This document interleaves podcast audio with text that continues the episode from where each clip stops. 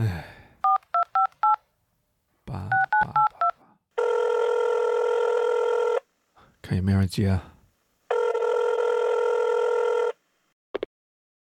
哦嘿，欢迎您致电井底之蛙客服中心。哦，为了提高本次服务质量，您的通话可能会被录音。录什么？普通话请按一，For English press two，陕西话按个三。Uh, I need English here. Two. 非常感谢选择陕西话服务 What？参与节目互动，请按一；提供节目素材，请按二；吐槽节目内容，请按三；投诉主播人品，请按四。要是你爱上了主播，想加个微信啥的，可以按个五。想和主播直接通话，请按零。OK，零零零，这是我需要的。转接中，请稍后。稍后什么要等多久啊？目前人工作息忙，预计等待时间三百五十一分钟。我干怎么办啊？那我想一下，我我可以去买个东西，洗个澡回来给我妈妈打个视频，就差不多了。预计等待时间三百四十九分钟。四十九啊。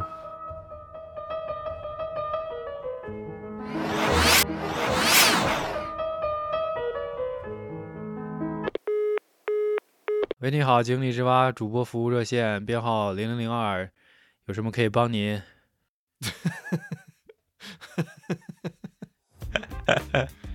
累不累啊，嘉诚？一天的工作这么辛苦，接了多少个电话？没数过，我终于，我终于终于接通了啊！终于接通哇，了，那那得恭喜你啊，那得特别得恭喜你啊！等了六个小时啊！好，我们直接开始节目啊！今天的主题是啊，克服，我们怎么样克服克服？你你再说一遍，你再说一遍，怎么样克服克服嗯，这可以，啊？你这个中文的运用还是不错的，我我得说清楚，这是我想的一个标题啊。很好呀，很很好的一标，你这个标题我觉得特别能说明我们今天这一期的一个其中一个主题吧。Yeah，不过有可能用这个标题，或者有可能换一个标题，是嘉诚想的一个哪里出了问题啊？对，就是客服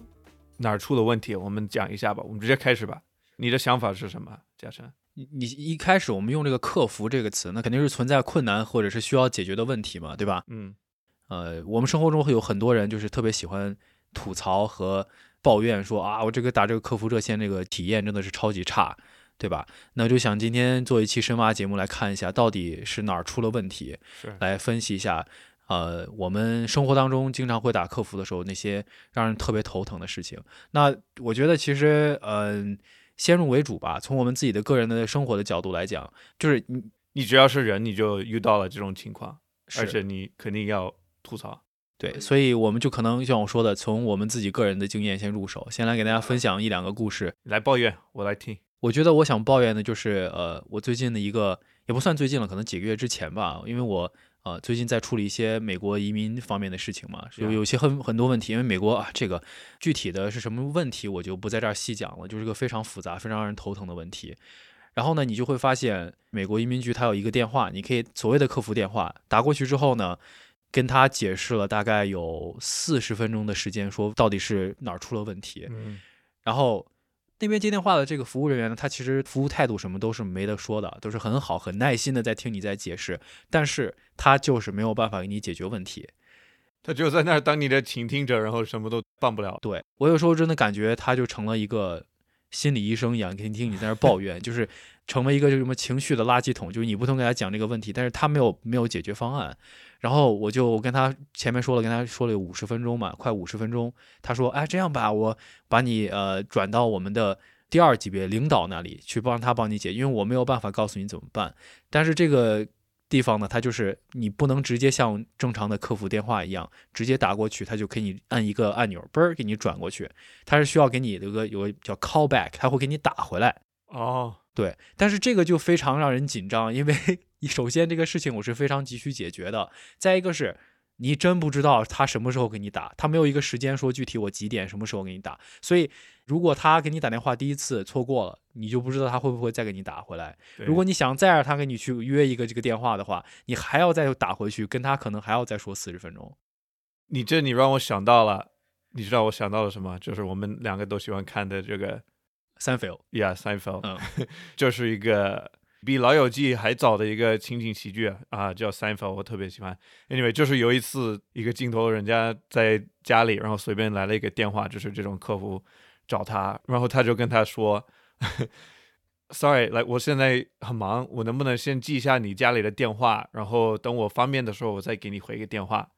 然后那个客服员他说：“呃，Sorry，I can't do that。”然后他说：“哦，你不希望我随时都可以给你打电话骚扰你吗？”他说：“哦，不要。”然后他说：“我也不要。”然后就挂了。我觉得他这样就就给我就代替我去去实现一个一个梦想，说这种话对、嗯对这些人。我我的一个吐槽，我的一个抱怨的情况是，其实是没有人的，就是给你接电话的那个人是帮不了你，或者是甚至不是人，都是机器人吧。我 我应该是大概五六年前，我订阅了一个杂志，就一个小时候经常看的，然后后来就怀念，然后说看到有一个打折，什么一年可以一个十十美刀左右，我就定了。然后我以为它一年之后就没了，但是后来发现它一直来了，我就以为哦，maybe 就是免费的，结果呃一直他还是一直发了四年，然后我最近两个月前我才去详细看我另一个信用卡很少看的一个信用卡，我发现他每年都在给我扣六十块钱。这个是杂志是那个读者文摘，就比较出名的，要很出名呀。但是我去查他们的网站，我很开始发现他们的系统还好，但是我这个订阅不是他们管的，就是什么第三方垃圾公司，就那种骗人的东西。然后我终于很难去找了他们的电话，打了，花了我一个多小时的时间，全是机器人，我全是狡猾的各种各样的套，就他还要了我的各种个人信息，我的 social security number，就那个怎么说，社社就相当于嗯我们中国人的身份证号儿就是你你嗯最宝贵的一个号，你千万你给了这个号，他就可以查你的信用，查你的各种信息。我就骂了那个电脑，我说你你干嘛要我这个信息？我所有的你需要的信息你已经有了，我就骂他了。然后他就好像感到有点吃亏了，就 他后后来就慢慢给我转到正确的地方。然后最后我我以为我快好了，他说，like 现在就可以取消。他说恭喜你取消了，然后你还是可以继续享受。我说什么意思？他接着说，因为三个月之后你的取消会失效，然后会继续给你发。但是这个是已经他等了五秒钟才开始说这个，很有可能我说他说恭喜你，我就好了，我就挂了。但是他还有话要说，就是三个月之后会继续给我发。但是如果我需要的话，我可以让他给我寄一封信。这个信发了之后，我需要填表，再给他签名，再给他寄回去，我才可以彻底取消。你说这这是是不是很好的用户体验？听起来这个不仅是客服的问题，我觉得好像是诈骗。对，就是对，烦死。Anyway，我有三个月没有收到读者文摘，所以好像是成功了。就看他以后还会不会继续在你信用卡上扣钱呗。哦，对，确确实我还不安全，因为他不是说先暂停三个月再看，所以就 看下个月有没有。所以很多人就 说，像你要取消哪种服务或者是什么订阅的话，最好的方法就是把那个银行账户关掉。是是，所以我非常能体验体会，就是感同身受，有这种各种你打客服电话过去，因为你其实打那个电话，就是因为你已经解决不了了，你必须要有人立刻来帮你解决这个问题。但是很多时候就会觉得打电话本身这件事儿，其实比你甚至比你遇到的问题还麻烦，对对对，这这就是让人去特别无语、特别崩溃的，对吧？这就变成问题 squared。对，变成平方了，对，问题 加问题，就让你会觉得有就很很难受。嗯，嗯、那其实我们这些生活中，刚才你分享的和我说的这些事情呢，都是作为一个打电话需要被帮助的一个消费者的一个被服务者的角度来说，嗯啊、那我们今天节目呢，我我觉得有个特别好的想法，就是给大家营造一个真实的客服的一个情境。就比如说刚才张浩哲说他为了跟我开始录这期节目等了几个小时嘛，那我现在要再给他提供一个呃帮助，就是你呃这张浩哲先生，你这个问题是不是就是想知道我们客服中心的服务到底哪儿出了问题呢？啊，对啊，请您稍等，我现在给你转接到我们的其他部门，说不定他们能帮你。就转到服务中心大厅吧。等一下，因为我们这个所谓的，我们这叫什么节目？叫什么井底之蛙？我们要深挖，我们要从新鲜的角度来看。我们真的会发现，我认识的人，或者是我自己也会犯这个错。我们会忘记，哎，除了我之外，还有另一方，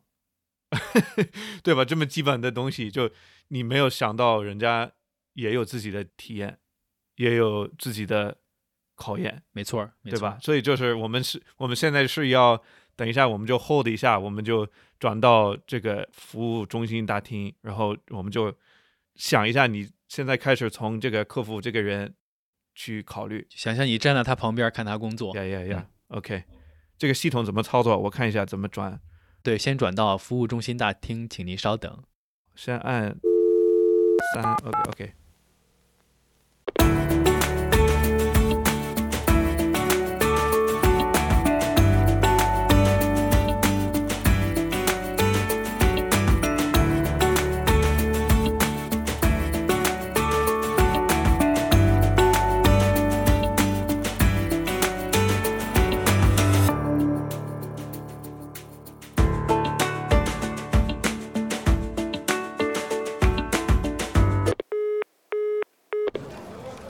好的啊、欢迎大家来到我们井底之蛙客服中心的客服服务大厅，这里就是我们所有接线员工作的地方。对，对不起，有点吵，人有一点多。这个我们就是就是开放办公室，可以应该可以听到大家都在很积极的工作啊。呃，其实我本人呢，就是我自己对于这些接线员有一些特殊的感情，因为我老婆在在读大学研究生的时候呢，他当时的找了一份兼职的工作，就是做客服，呃，就是在家或者是到办公室去专门接听人的电话。有时候在家工作的时候，听到他接电话的一些事儿，我就觉得其实这工作真的不是是人都能干，特别困难，有很多有很多你想象不到的困难，或者是压力山大的一些情况。你像我老婆她的这个情况呢，就是他们工作的地方主要接电话是接一些年纪比较大，但是想在他们网站上买东西，他不会用电脑的一些老年人的电话。你跟这些老年人打电话呢，他们就会。首先，你大家可以想象一下，如果你有一个九十五岁的奶奶，然后你要告诉她怎么样去淘宝上买东西，就是要这个要教他们这个过程是多么艰难的一件事儿。所以其实他们你就有耐心，我觉得这件事情，大家都说啊，客服一定要有耐心，但有耐心就是个非常基本的要素，光有耐心是绝对不够的。包括你还要非常认真的去解释很多很多让人崩溃的一些问题，所以他当时就是感觉特别困难。但是还有另外一点，就是大家很很多人就是，尤其年纪大的人，他给你打电话，其实他不仅仅是为了，嗯、只是为了买东西，因为他需要人聊天儿。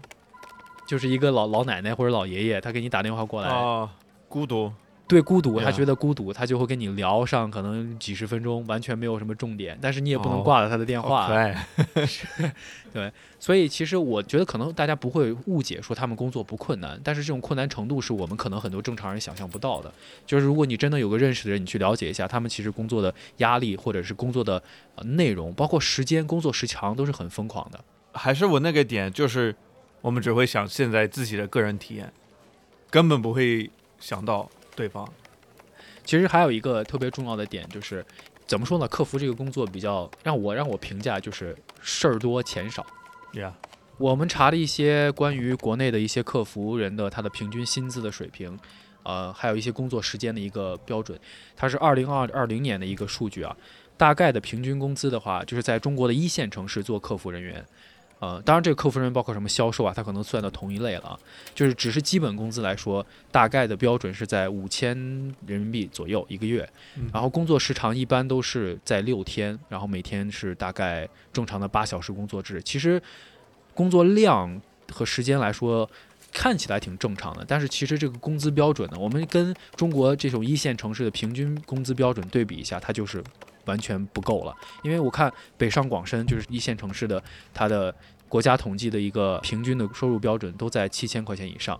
所以其实他们的工资是完全低于这个标准线的。我而且就是难度啊难受度最高。每天你接受的这些信息都是很负面的，然后别人给你抱怨这些东西。还有在美国，就是我们也找到了美国相应的一些数据。美国的数据的话，就是平均的工资在十三点五到十四点五美金一个小时。嗯啊、其实这工资的话，如果你跟每个州的它最低工资标准来比的话，其实它并不差。但是由于客服人员他的工作性质，他大部分都是兼职的，或者是刚刚高中毕业的一些学生的这些工作群体比较多，所以这些公司给他们提供的就基本上是没有福利的工作待遇，比如说像什么医保呀，这些都是没有的。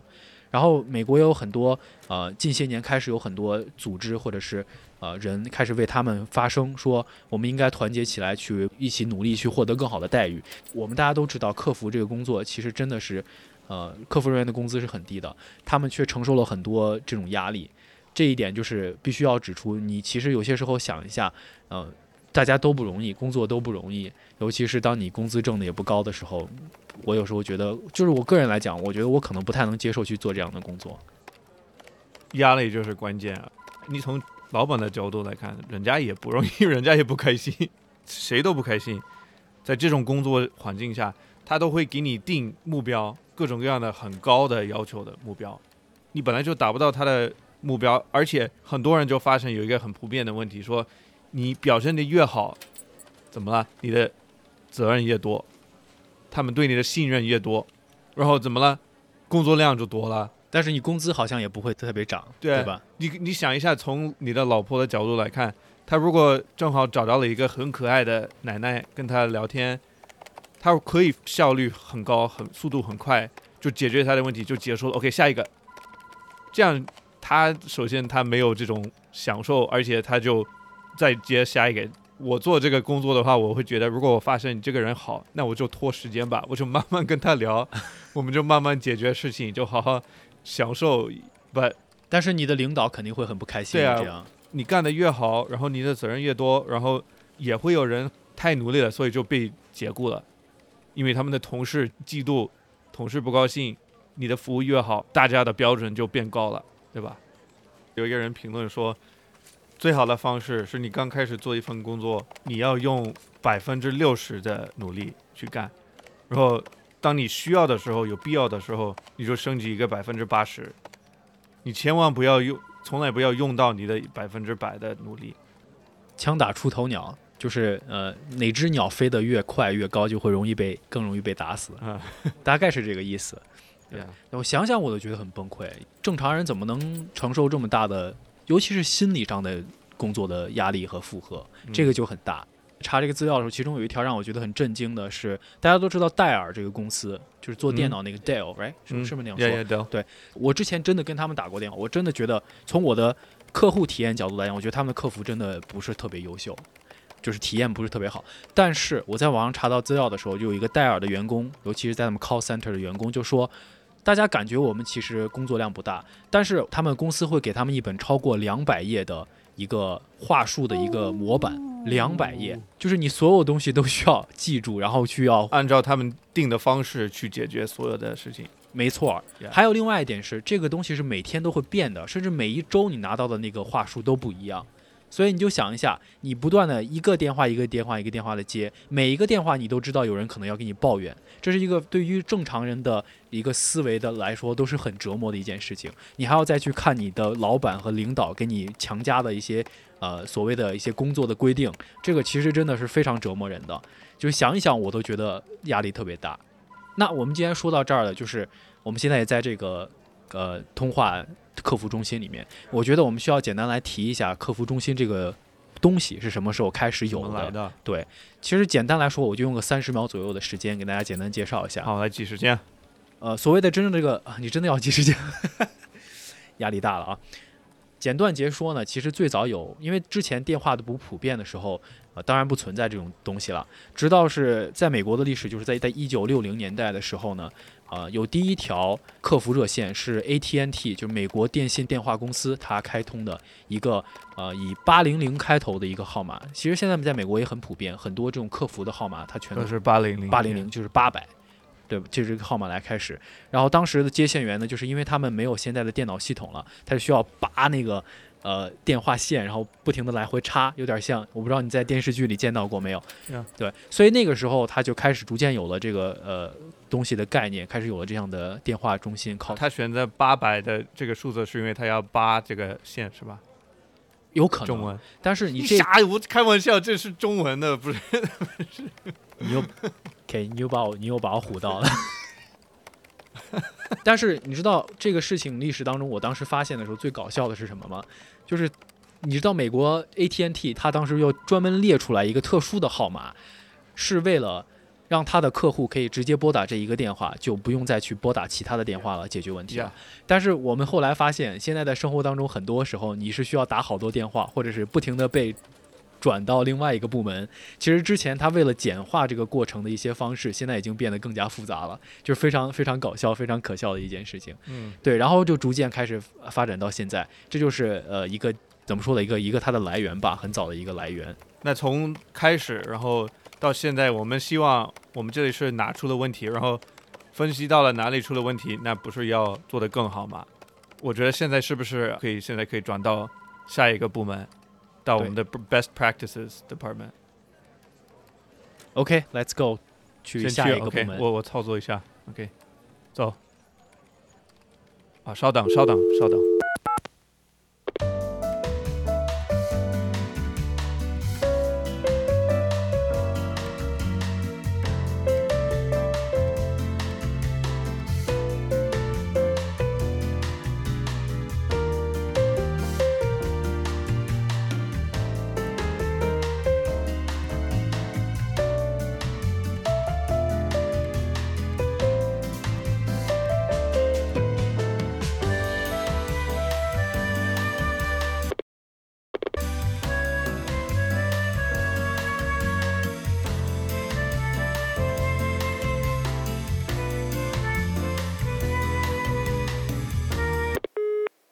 好，欢迎大家来到我们的 Best Practice 部门。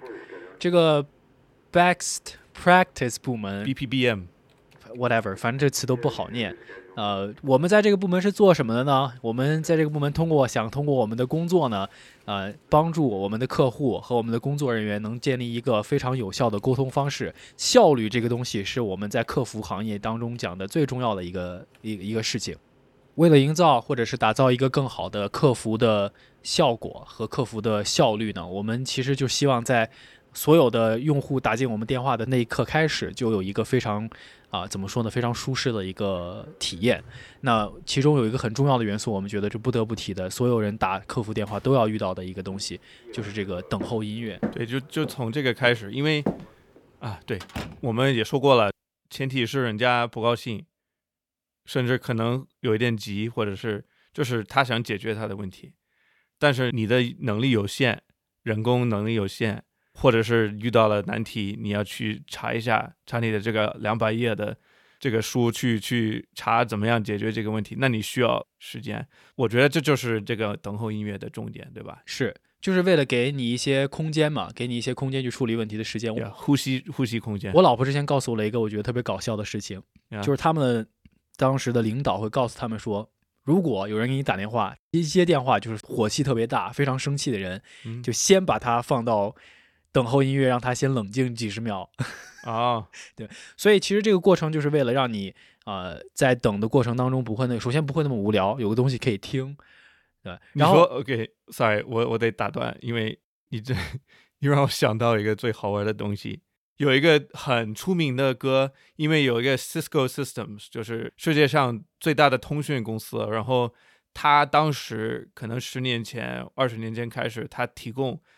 特别特别多的这些给公司提供这个服务一个 call center 系统，然后有一首歌叫 Opus Number One，我们都知道你在别的地方没有听过，但是一听到你就知道。然后有 就开始有一些人做一些在 YouTube 做一些视频，就是嘲笑他，或者是也不是嘲笑，就是讲到这个现象是你在听的时候，其实你很难受，但是你发现哎这首歌还不错，就 虽然特别傻，因为这个 Opus Number One，他当时为什么很出名，就因为他们发现他的背景故事是一个十六岁的男孩子在八九年的时候，在他的车库里用电脑去制作的一首歌。二十年后，他的一个朋友在 Cisco Systems 工作，然后就记得有这个曲子，就说：“诶，我们需要一个等候音乐，我可不可以用你这个？”然后就用了。然后我看了一个视频，我我最近看的最搞笑的视频就是一个一个帅哥。他在打电话给这个客服，然后就开始放，然后就突然进入了一个叫什么 like fantasy land，怎么说？一个就沉沉浸在那个情境和音乐对对，然后就嗯想象自己在弹钢琴，就戴了一个很酷的眼镜，然后就特别享受，就进入一个状态。直到那个客服员终于接了电话，他就感觉是被骚扰了，然后他就直接挂掉了，就没有人家说 “Hello，Can I help you”，他没有说话，然后就挂掉了，然后就重新打电话，然后就放着那个，所以就看来这首歌是达到了这个目标。这个等候音乐，它是想干嘛呢？就是让你冷静下来，没错或者是让你放松，或者是还有你刚才提到一个很重要的，你看你每次想到那个音乐的时候，你会想到哪家公司？Cisco，它已经成为那个公司它整个品牌的一部分了。哎，对，就这个音乐，就是其实这个都是不仅仅是它你这个整个客户的客服体验的一个过程，它已经成为你一个品牌的一个象征了。所以我觉得我们这也是我们这个 best practice 部门需要经常去考虑的一个问题。是要请 DJ 来来帮你选。如果我是 DJ，你会爱我吗？Anyway，So yeah，这些系统都很重要，就是科技方面，包括这些菜单嘛。我们刚开始，我们节目片头，你的这个菜单请按一，请按二，，是很关键的，是吗？这个也要考虑这个怎么操作，而且，anyway，因为很多烦恼，这是第一个，你还没有跟一个人说话，你就遇到这个菜单，它就是你的客服旅途的一个启发点。如果这个启发点质量不好，已经出错了，那你下面的整个体验都很差嘛。所以你的组织这个系统，这个啊、这个逻辑需要设计好，因为有的确实真的是不合理的。或者是我根本就没有听到我我需要的选项，然后我只能说，哎，他 I want a person，就是你只能希望可以转到人工，因为这个菜单没有给你根本就没有给你机会解决你的问题，对吧？没错，呀、真的很难，you know，就是一步一步去分析有哪一些潜在的需要，然后怎么样去筛选，直直到你需要的那个点，是吧？对其实它更多的就是还是跟沟通的方式有关系嘛，因为你不管菜单什么现在都是用电脑或者是机器人 AI 这种方式来给你做的，很多现在你都不需要按键了，它直接你就说，哎，我需要做这个，它就能听着你说话。对，但是是也需要语音识别，这个科技也需要到位，对对出，问题就很麻烦。嗯这个所以这就是我们归根结底，就是我们所有做的这些事情，它都是为了要提高我们整个沟通的这个效率。对，沟通沟通沟通很难，人与机器人沟通特别难，有时候你只能让另一个人去接这个工作，就是面对面哦，但是也不是面对面，因为我们是电话，只能听到声音。我想到了，我要给你放一下啊、因为我们不是前几期请了一个令谈语言学的主播 Ted 啊、他比较懂这些沟通的东西，然后我在研究一些，我查了很多这些给客服中心做服务的一些网站，帮你提高你的水平、你的系统等等，他会给很多建议，怎么样改进、改善你的沟通。然后就提到了一个我觉得很有趣的一个概念，叫 Morabian Model。我来，我先让我们的语言学家 Ted，因为我我觉得我们需要先懂这个再去分析，所以我给他打电话，让他给我们解释一下，用几句话简单的从专业的角度去解释一下这个 Morabian Model。你听一下啊，我们再分析一下这个怎么样用到客户跟工作员的沟通之间。OK，他这么说了。我说我问他什么是这个 Morabian Theory，什么时候开始？那在上世纪七十年代的时候呢，美国有一位心理学家，他叫做阿尔伯特·梅哈拉米亚。那他创造了一套理论啊，叫做梅哈拉米亚交流理论，也就是 Mehrabian's Communication Theory。那这套理论的观点是说啊，当你在表达自己的情感和意见的时候啊，能否让听话者接受和相信你传达的信息，那这取决于三个因素啊，第一是你说话的内容本身啊，不过它的重要性只占了百分之七左右啊啊，第二是语气啊，那它的重要性大约只有百分之三十八。那最后一个因素呢，就是说话时候的表情和肢体语言啊，它们的重要性是高达百分之五十五。So OK，先首先再一次感谢我们的好朋友 Ted，然后大家可以去搜一下，我们也会链接他的令他语言学，很棒，他讲的很清楚，你懂吗？大概他讲的这个 Meridian Theory，你懂了吗，Jason？你是让我现在再重新解释一遍吗？我觉得他已经说的够详细了。我 OK，那就跟我们这个话题有什么关系呢？我们遇到了什么问题？问题在于，客服人员当他见不到你真实的表情的时候，他是很难去体会或者是相信你所表达的这个问题到底是什么。是啊，那你就用一个好的表情不就行吗？怎么办？Video call，视频，或者是因为也有那些聊天，就 live chat 这些也可以发一个表情。我们之前也跟 Ted 聊过表情这些东西，就就很难。但是我读的这个文章，他说的是不要把这个 Meridian Theory 就当做你的借口，因为这个情况本身就跟面对面沟通是不一样的。那你你要找借口，还是你要把握机会去想办法去沟通的更好？你选的言语特别重要。你怎么样把你想说的事情去说的清楚，说的乐观，说的有帮助，对吧？你控制不了那百分之五十五的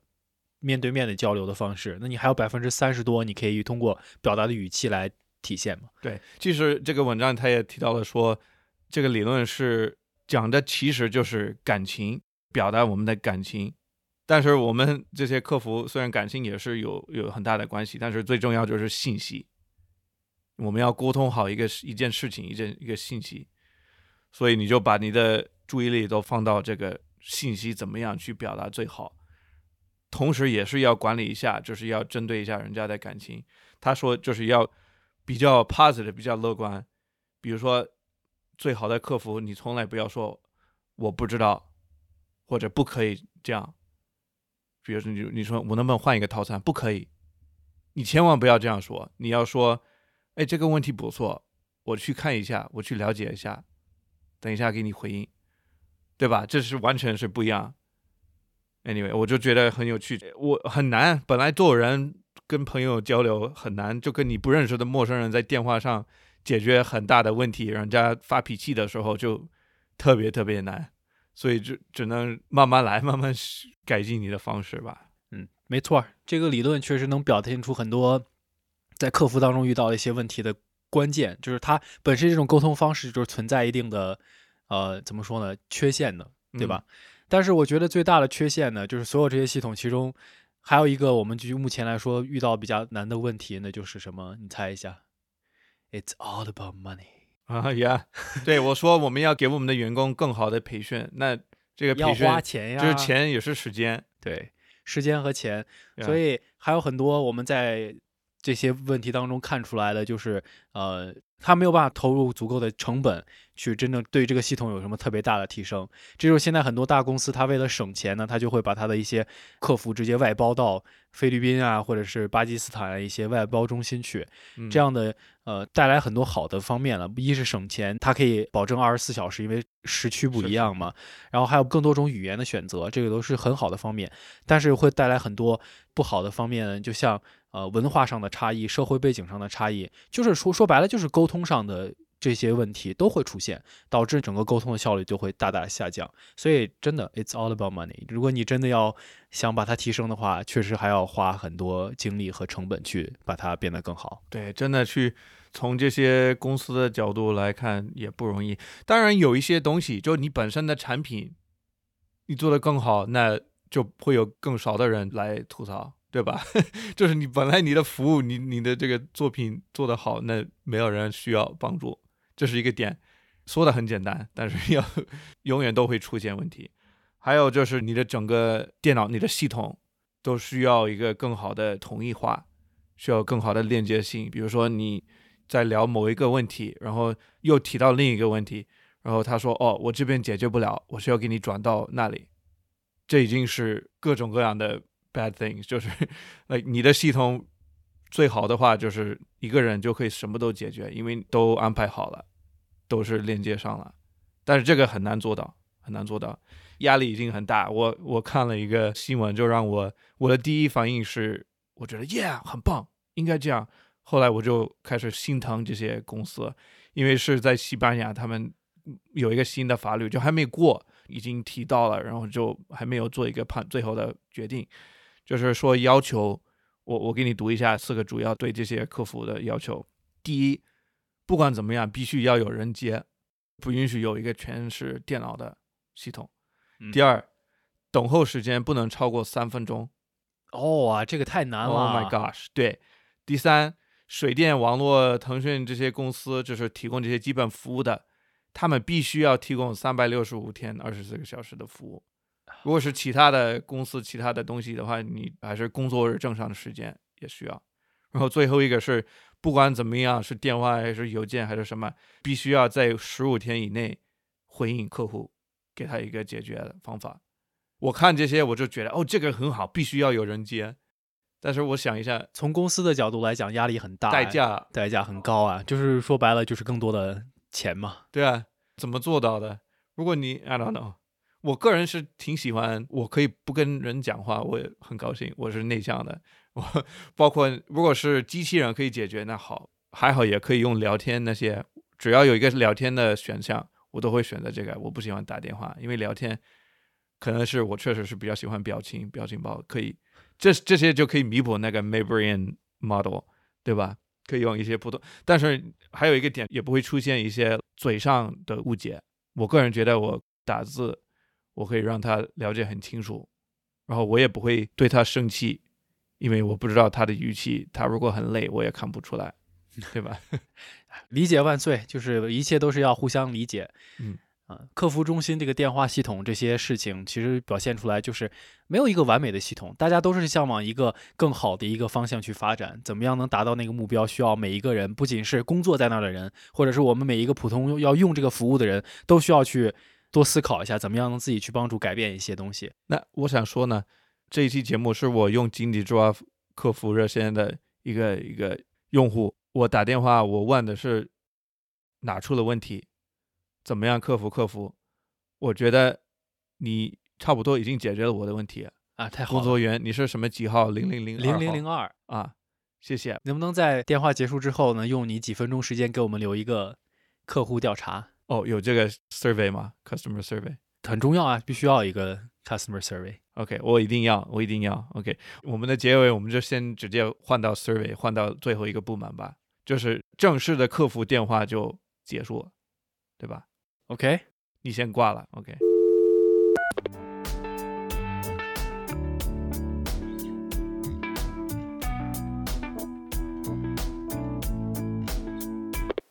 OK，我的评价我就直接我直接说评价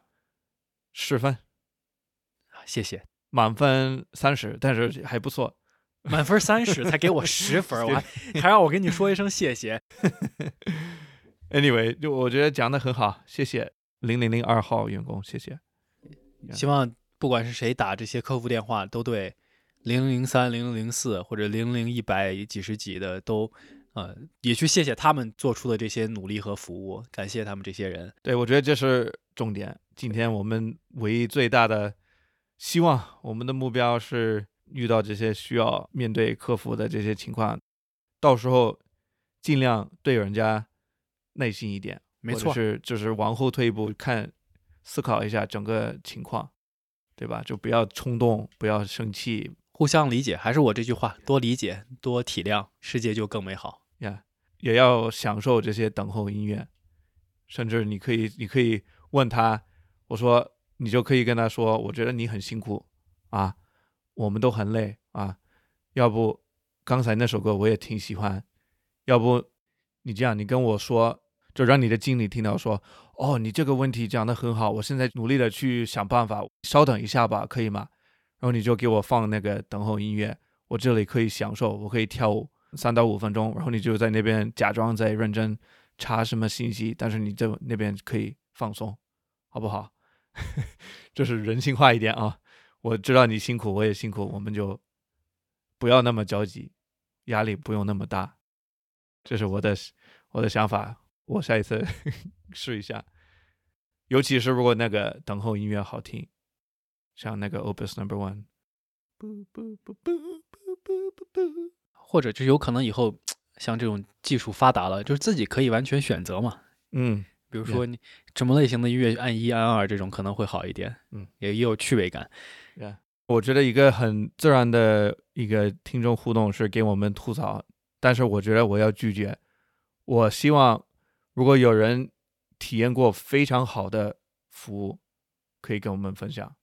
是因为我自己也体验过，就那种你整个人整个一天都过得很差，然后就遇到了这个天使，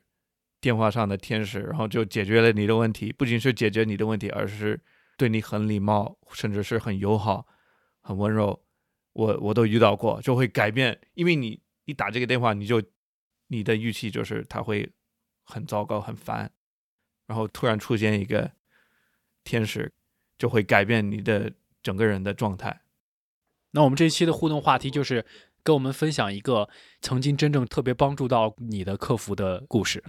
这些超级英雄，给他们点个赞撒一波正能量，呀嗯，需要需要给这些超级棒的客服人员点个赞。呀，OK，我们今天节目就说这么多，感谢大家的收听，我们下一期再见，嗯，拜拜。拜拜。